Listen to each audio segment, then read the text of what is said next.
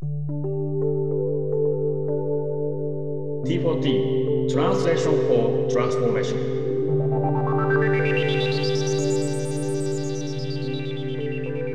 こんにちは、伊藤理恵です。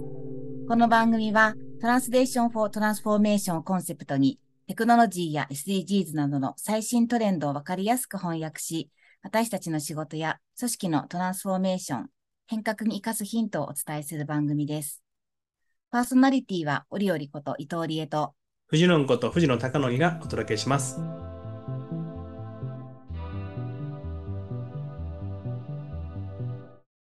お料理こんにちは。こんにちは。なんか寒くなってきましたね。いや、もうあっという間に冬ですね、本当に。なってきますね。いや、もう寒いのは私はあまり好きじゃないです。あ、僕もですよ。うんそうですよね。はい、まあ、秋が短くなってるので、秋を楽しみましょうって感じです。いや、本当になんか懐かしい秋がもう遠のいてしまったって感じです。えっ、と、T4T、あの、最新のトレンドについて、まあ、我々二人が思うことを話そうっていうポッドキャストですけど、まあ、そろそろ行ってみたいなと思うテーマは今日の Web3 ですね。おー、行きますか。ましょうと。まあなんか2021年割となんか NFT が儲かるぞみたいな感じとか、2022年の5月ぐらいはステップンが儲かるぞみたいな、なんか投機的な匂いで、やっぱ怪しい詐欺だとか、ポンジスキームっていうものだとかっていう感じでな、なんかまあ、なんていうのかな、人々の関心がわっと盛り上がって、やっぱダメじゃねっていう風になってきたっていうのがなんか2020年の Web3 って感じなんですけど、うんまあそもそも我々みたいな普通のビジネスパーソンは、なんか、あの、この Web3 とどう付き合ったらいいのかっていうテーマで今日お話したいなと思うんですけど、ですね。まあ本当 Web3 っていう呼び方からね、まずね、Web3.0 じゃなくて Web3 だみたいなところが始まったのが今年の1月じゃないですか、きっと。確かに。なんかそのあたりから私も Web3 って呼ぶんだよみたいなことはなんかこう伝えたりとかしてるけど、じゃあ一体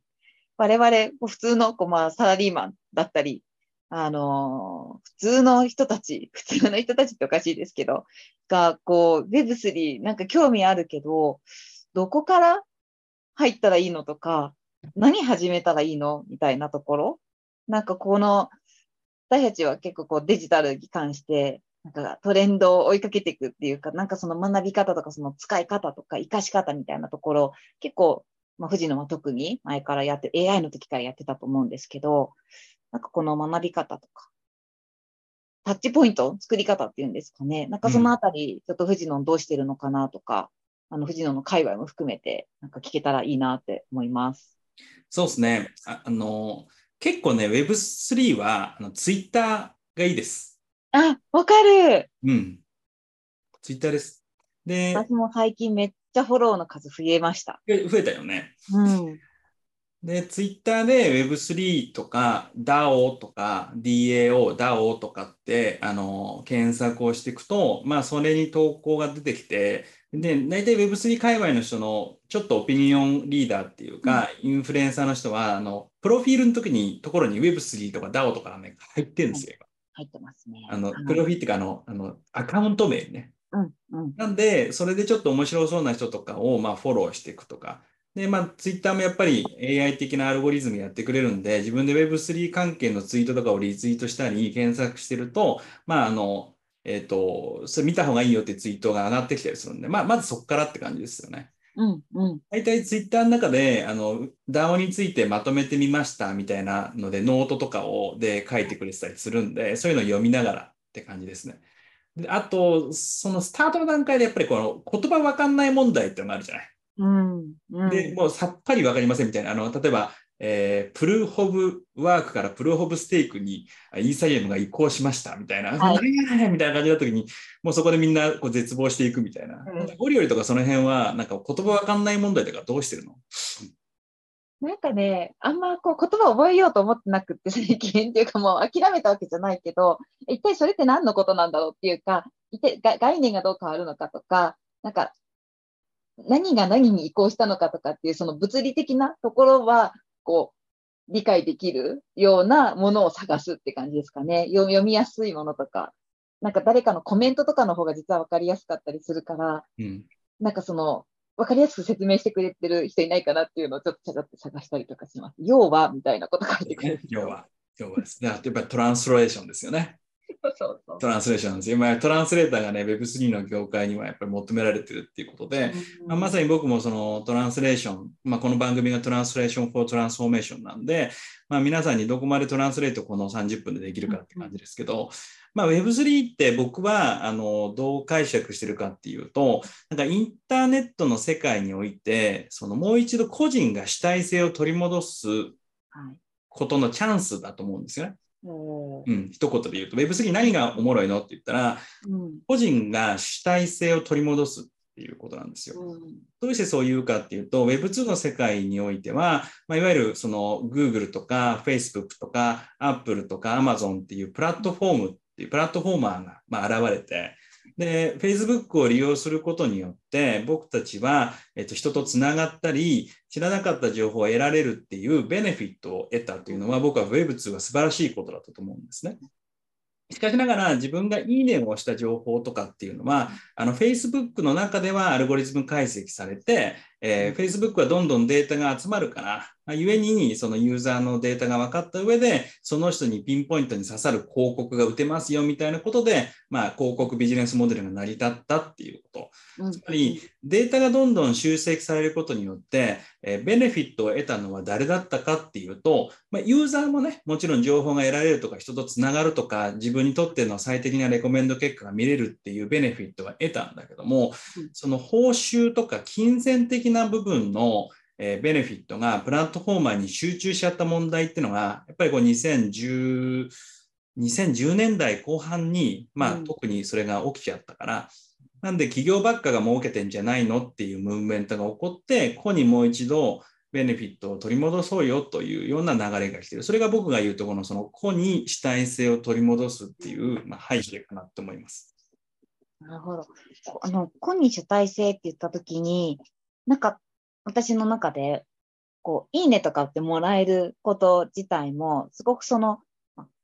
主体的に発信したものに対して、主体的にリアクションしてくれるっていう、なんかそういうやりとりがあったと思うんですけど、なんか、まあ、その、その中でやっぱ収益を得てる人たちがいるってことがもうみんなに分かるようになってきちゃったから、うん。そこに、その、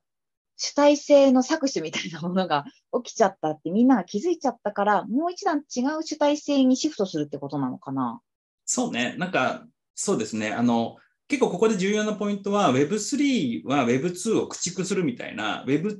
うん vs Web3 みたいな風になってるのは良くないと僕思ってるね。いや、そうそうそう。私もなんかそこ、対立ではないよね。大事じゃない。っていう感じですよね。うんうん。Web2 はこれからもあの持続していってほしいし、えっと無料でそのサービスが使えるっていうことは、もうすでにユーザーとして結構いいベネフィットもらってると思うのね。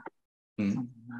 ら Web2 は残っていくと。だけど、Web3 っていうオルタナオルタナティブっていうかな、新たな選択肢っていうのが生まれてきてるっていうのが、まあ、この2020年ぐらいからかな、うん。あの起きていることだと思っていて、で、ここに主体性を取り戻すっていうのは、あの Web2 的なサービスを利用するっていう選択肢もあるし、うん。Web3 のサービスを使うという選択肢もあって、それを子が選ぶっていうことだと思うんですよ。はい。具体的に言うと、例えば、あのブレイブっていう、あのブレイブっていう、BRAVE っていう、ライオンのオレンジのマークに。はい、そうです。あのブラウザがありますよね。で、あれもあの Google Chrome と同じように、えー機能するんだけど、えっと、広告が表示されないっていうことを選ぶことができると。うんうんでかつ自分の検索履歴っていうのを、まあ、メタマスクっていうその Web3 上の自分のデータを集積する場所みたいな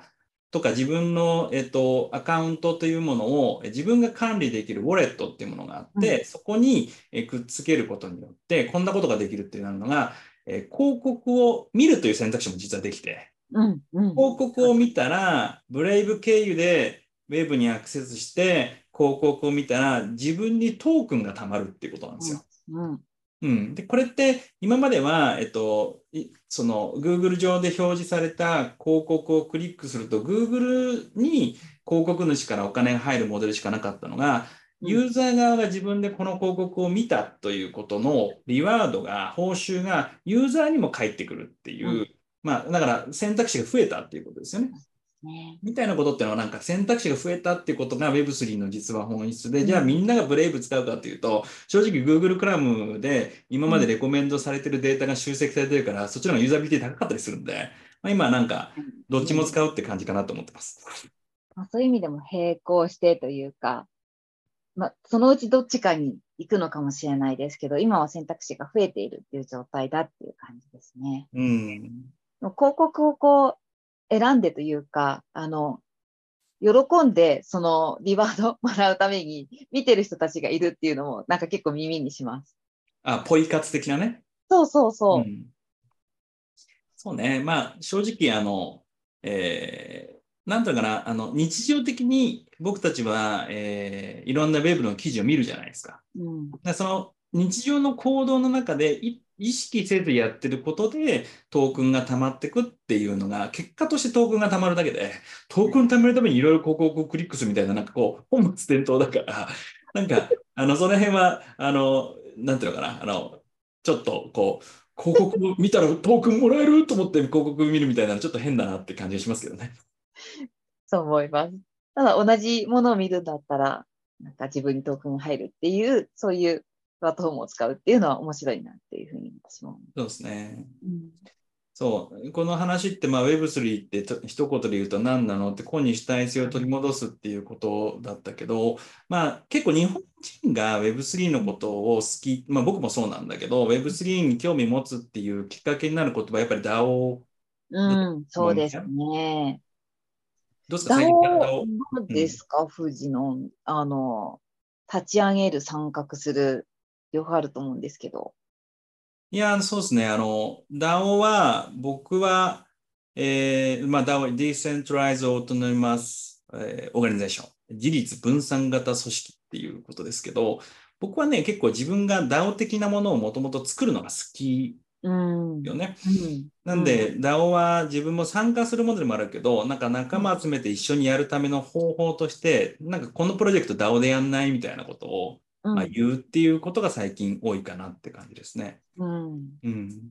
そういう言葉がなんか、なかったっていう感覚ですよね。藤野からしてみると。うん、なんか、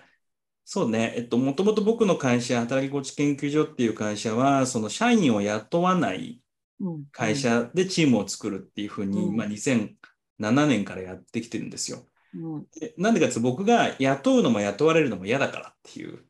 人はなんかもっと自由に働いた方がいいじゃんみたいなふうに思ってたっていう。でもそれって会社なんですかって昔から言われてて、いや、うんなんで会社は雇わなきゃいけないのみたいな確かにのを確かに。ずっと思ってたんですよ。うんうん。でもともと株式会社だけど DAO っていう概念に近い感じとしてずっと運営してきたっていうのもあって、うんだから雇用関係がなくても人はそこのプロジェクトに対して貢献意欲を持って、で、何か成果を出して、そこに対して報酬があるんであれば、あの人はエンゲージメント高く働けるよねってのは、まあ、もともとずっと思ってきたから、うん。DAO がその自分が参画したい DAO で貢献して、まあ、うん今世の中だとトークンもらえるって形式もあるし、別にそれがあの日本円でも別に僕はあの DAO 的っては言えると思っていて、うんうんうんうんで自分が個人があの雇われてしまったら他に選択肢がないじゃないないじゃなくて、個がどこでどういう仕事をしたいかを選ぶ主体性を取り戻すっていうのが、まあ、DAO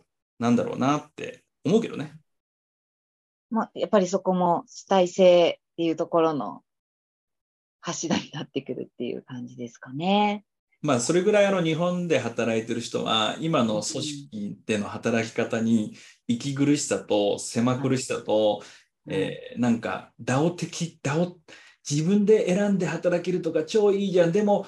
そこででもお金が入ってくるかどうかは不安なんだけど、そういうふうにした方がいいのかな、流れ的にみたいな不安が今起きてるから、なんかみんな DAO とか注目してるのかなみたいな思うんだけど、オリオリどう思う？いやーなんとなく、こう、やっぱコミュニティ作ったりとか、入ったりとかしてた人たちからすると、なんかその中で、ボランティアでやってたことから、なんか少しこうみんなが、こう、得るものが出てきたりとか、みたいなことって普通に起きてたと思うんですよね。で、それってなんかコミュニティってくくりしかあんまなかった。ボランティアとか、なんとか団体とか。なんですけど、あ、こういう概念ってそうだよね、みたいなところすごくこう、前からあったじゃん的な人たちも一部やっぱりいたり、で、企業の中でも、ある種、なんて言ったらいいんですかね、こうやりたいことで、こう、なんか有志で集まって、なんかわちゃわちゃやってるみたいな。で、それが結果的に予算がつくかどうかっていうのは、なんかうまく誰かにこう拾われればみたいなところが、まあ、シンデレラシナリオみたいなものがなければなかなか起きないけど、でもそういうのやっていて、そこで何か得て仕事につなげてたりみたいな人は結構いると思いますし、うん。そこからつながった事業とかって本当はあるんじゃないかなと思ったりしていて、その、どこに、どういう単位でもとか、本当にその主体性を表現する方法の一つみたいなところで、みんながなんとなくやってたんだけれども、それが、こう、あある種、一つのこう、集合体として認知される時代になってきたみたいな感じにちょっと捉えてる感じですかね。そうね、そうそう。なん。うんで、あれですよね、プロボノっていう言葉とか、あとね、えっ、と、まあ、ボランティアとか、もっと言うと、あの、Facebook グループのコミュニティとか、そうそう、あれなんかまさに DAO そのものでさ、Facebook グループを立ち上げるじゃない？例えば、そうだな、えっと、海岸を、なんとか海岸をきれいにしようみたいなことを思うので、えっと、これに共感してくる人は Facebook グループ立ち上げたんで、よかったらジョインしてくださいみたいなことをやるのは、もうこれ DAO の始まりってそれとイコールだと思っていて、何々海岸をきれいにしようっていうパーパスみたいなビジョンみたいなことに共感して、まあ、Facebook のアカウント持ってる人がどんどん入ってくるじゃん。うん。で、それは公開グループになってたり、もしくはうん非公開で招待制になるっていうところはあるけど、で、入ってくると、でも人がたくさん集まっても結局、動く人一部じゃんみたいな。いや、すごいよくわかる。あとはみんなこうね、傍観者とは言わないけども、なんかこう様子を見てる人たちとかね。ロロム線ってやつですよね。で、結局、コミュニティ作ったんだけど、一部の人しか頑張ってなくて、うんあの、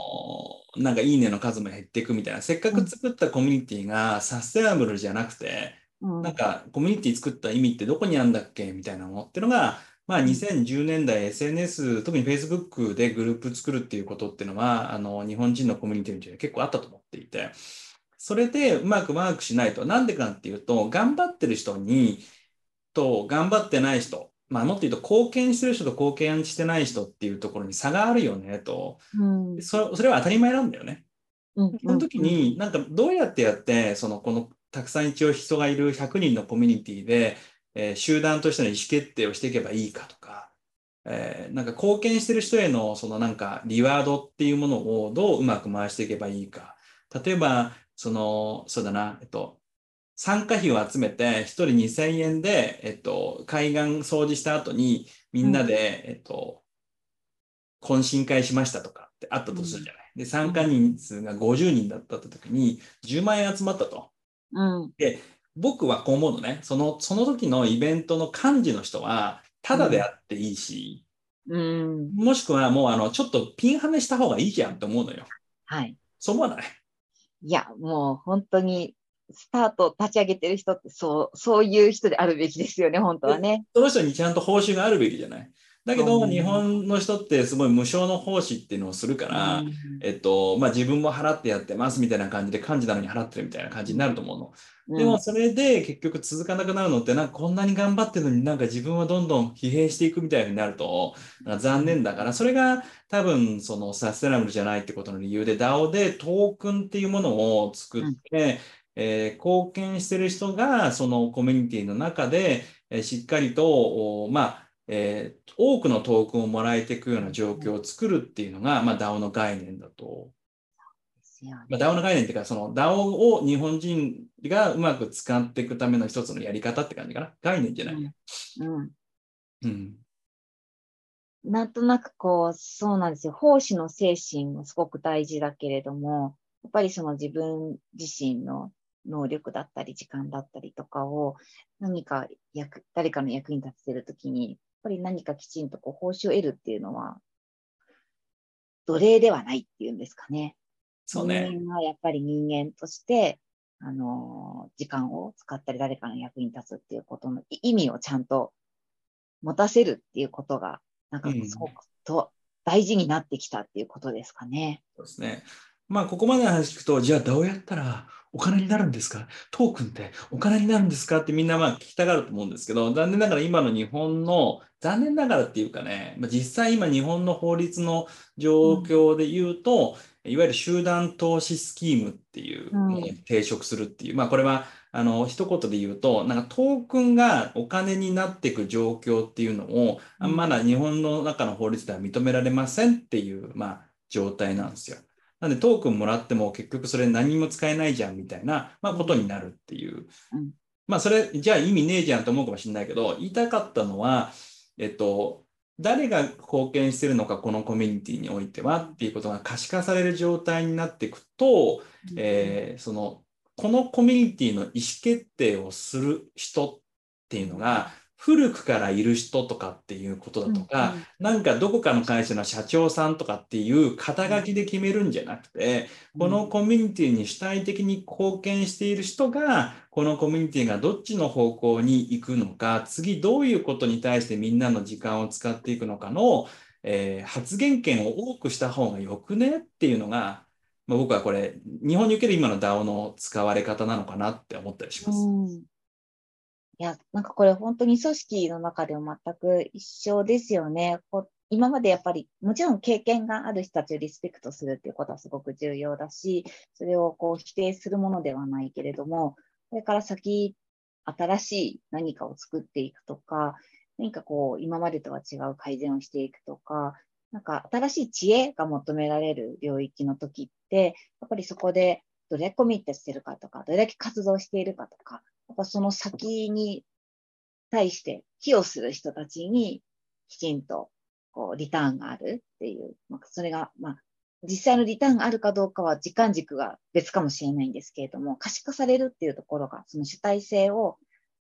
そきちんと尊重されている状態っていうんでしょうか、になっていくなって思うので、組織の中のあり方もすごく今そういう方向でやっていかないといけないっていう、なんかこう、動きが起きてきてる感じを持ちます。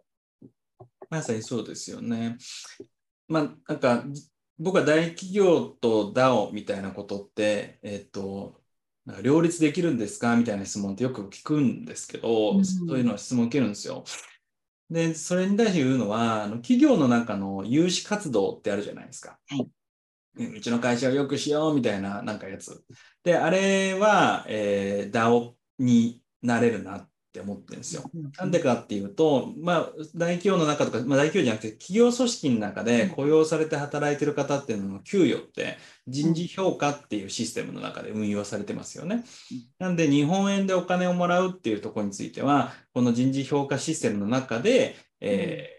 機能するわけですよ、報酬が。だけど DAO で、じゃあ有志活動でやることって、なんか今の仕事の業務ミッションとか人事評価と直接関係のないことじゃない。うん。でそれをボランタリーに自発的にやってるっていうことなわけで、うん。えーそれは多分ひょあの報酬が給料として反映されるっていうよりも、DAO のなんかつまり有志活動の中でなんか頑張って自分がや何かやってる人があこの人すげえめちゃくちゃいい仕事してるよねみたいなところの人が、えーその有志活動におけるうん。意思決定のパワーを持っていくみたいな、うんそういう使われ方かなとか思うし、なるほどあとは、やっぱり、ただだから、その、ただでちょっとなイベントやってよとかなるわけ。例えば、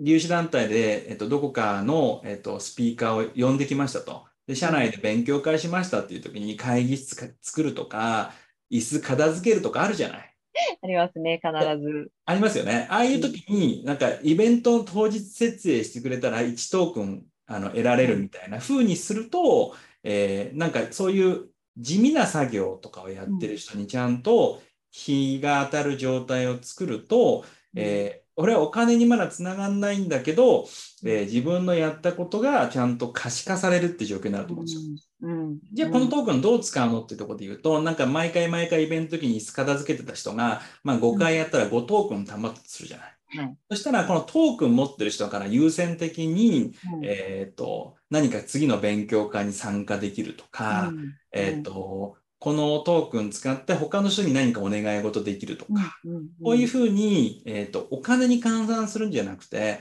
人の貸し借りとかっていうところで、なんか議論していくのが僕は、あうん。いいかなと思うんですけど。いやーもう本当に、まあ、これ本当ブロックチェーンの世界が、なんかこう自分たちにとってどういうふうに、こう、なんて言うんでしょうね。何が良くなるの？みたいなところの話が、あ、具体的になってきたっていう感覚ですかね。本当にその人が見えないところでやっているとか、誰かの役に立っているとかっていうのが、そのトークンっていう形で可視化されていって、で、そのトークンがその人の自分自身の次の何か使いたいこととか、何かそれを自分の意思で使うことができるみたいなところって、きちんとその人がやっている日々、日々日々のことがこう記録されていってるっていうことの可視化と一緒だから、やっぱそれを自分自身が、まあそういうのを表にあまり出したくないですっていうことも選べるし、それを使うってことで可視化するっていうことも選べるしっていう、だからその主体性がある心の中の動きだけで今まではこうあってたものをある種表出する選択肢も得るように、得られるようになってきてるっていう。なんかだからそこが実際に円で価値換算されるかどうか別として、うん自分自身がこういう人であるんだよとか、こういうこと大事にしたいんだよってことの表現の方法が増えたっていう感じが、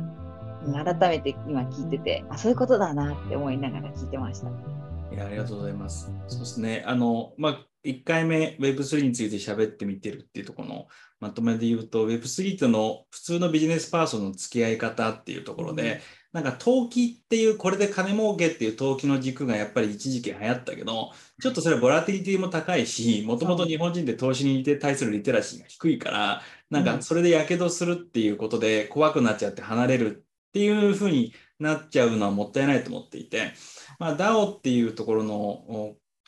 あの切り口から Web3 に興味持つっていうのが割とあの多いかなって思いますと。でも DAO で儲かるんですか？じゃなくって、あ、そういうふうに自分が頑張ったことっていうのが可視化されるってちょっといい世界だよねっていうふうにまあ思ってもらえていいかなと。